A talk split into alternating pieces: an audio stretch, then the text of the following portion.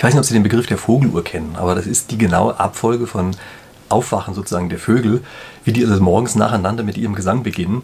Und die haben dann eine ganz komplizierte Folge, wie die das untereinander machen. Die sind so ein bisschen ähnlich organisiert wie wir Menschen auch. Bei uns ist es ja auch so, dass wir nicht alle gleichzeitig aufstehen und mit der Arbeit anfangen, sondern da gibt es die einen, weiß ich, die Stadtwerke, die ganz früh loslegen und danach kommen dann die Grundschullehrerin, danach bringen dann irgendwelche Leute äh, die Kinder zum Kindergarten und sowas. Also kurzum, da gibt es eine, eine ganz genaue Folge bei uns auch bei Menschen, die einfach da sein muss. Also wir sind synchronisiert, wie man auch so schön sagt, und genauso machen das die Vögel auch. Und ähm, jetzt muss ich fragen, wo synchronisiert synchronisieren sich eigentlich die verschiedenen Wesen. Und bei den Vögeln ist es so, die orientieren sich einfach am Sonnenaufgang. Also diese Vogeluhr, die ist nicht etwa so, dass sie sich am Mittagspunkt orientiert, sondern nein, die orientiert sich am Sonnenaufgang. Und je nachdem, wann eben die Sonne aufgeht, fangen die Vögel ein bisschen früher oder später am Tag an mit ihrem entsprechenden Gesang. Stell sich mal vor, wir würden den Vögeln jetzt vorschlagen, die sollten sich alle am Mittagspunkt ausrichten, also am höchsten Sonnenstand. Die würden uns den Vogel zeigen, haben sie ja genug davon. Sorry für den Flachwitz, aber der musste jetzt einfach sein.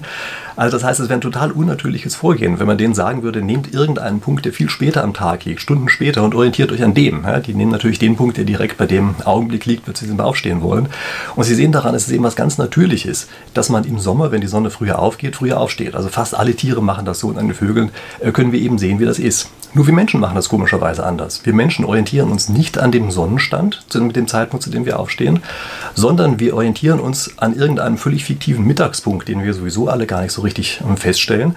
Denn danach ist unsere Standardzeit, also sozusagen die Winterzeit, eingestellt. Ja, die ist idealerweise sozusagen ist die so eingestellt, dass sie sich eben genau an dem Mittagspunkt des Ortes orientiert, an dem wir leben. Das stimmt natürlich nicht ganz genau. Wir machen das immer so in bestimmten ähm, Zonen über die Erde hinweg verteilt. Das wird so eine Ost-West-Richtung sozusagen jeweils eine Abweichung in Kauf nehmen. Aber vom Prinzip her machen wir das so.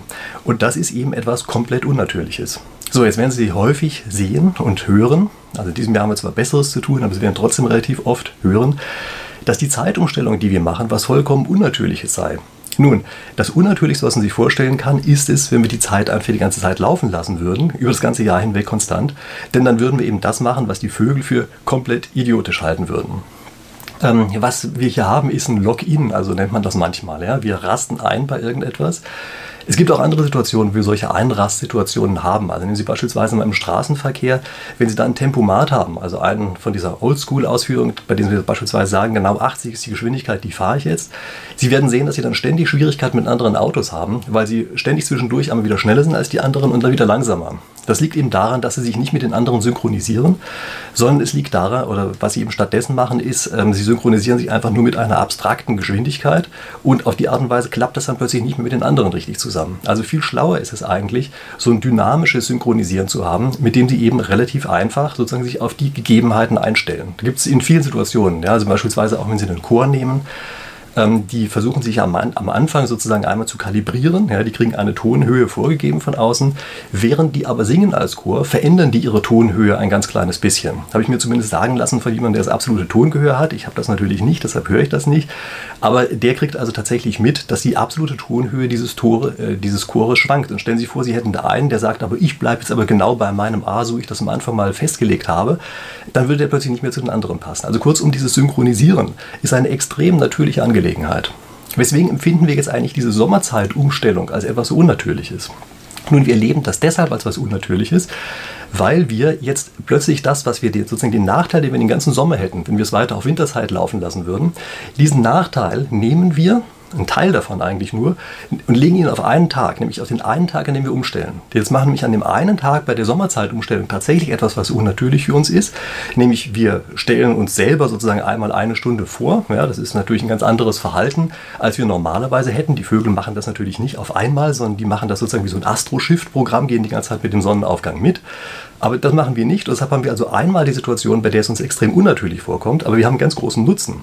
Wir haben nämlich den Nutzen, dass wir danach über den ganzen Sommer hinweg etwas haben, was für uns insgesamt wesentlich natürlicher ist. Klar, noch schöner wäre es natürlich, wenn wir auch so ein Astro-Shift-Programm hätten, also über einen Monat verteilt beispielsweise immer, weiß ich, zwei Minuten pro Tag früher aufstehen würden oder so, das würden wir gar nicht merken. Das wäre natürlich noch schöner, aber das lässt sich ein bisschen schwer umsetzen.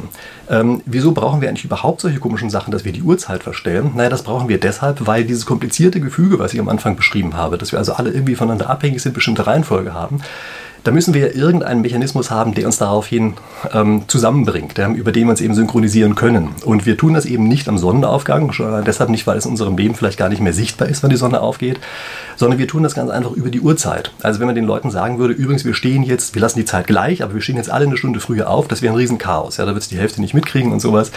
Deshalb ist also die Zeitumstellung ein Mechanismus, mit dem wir uns eben ganz leicht unsere Synchronisation, die wir sowieso haben, einfach shiften können auf diesen anderen Wert. Ja, und Klar, noch schöner wäre eben, wenn wir langsam shiften könnten, aber jetzt machen wir es eben auf einen Schlag. Und wie gesagt, wir haben damit den großen Vorteil, dass wir sozusagen einmal eine Investition tätigen dafür, dass wir uns den gesamten Sommer hinweg besser fühlen. So, also, das ist ähm, meine Interpretation der Zeitumstellung.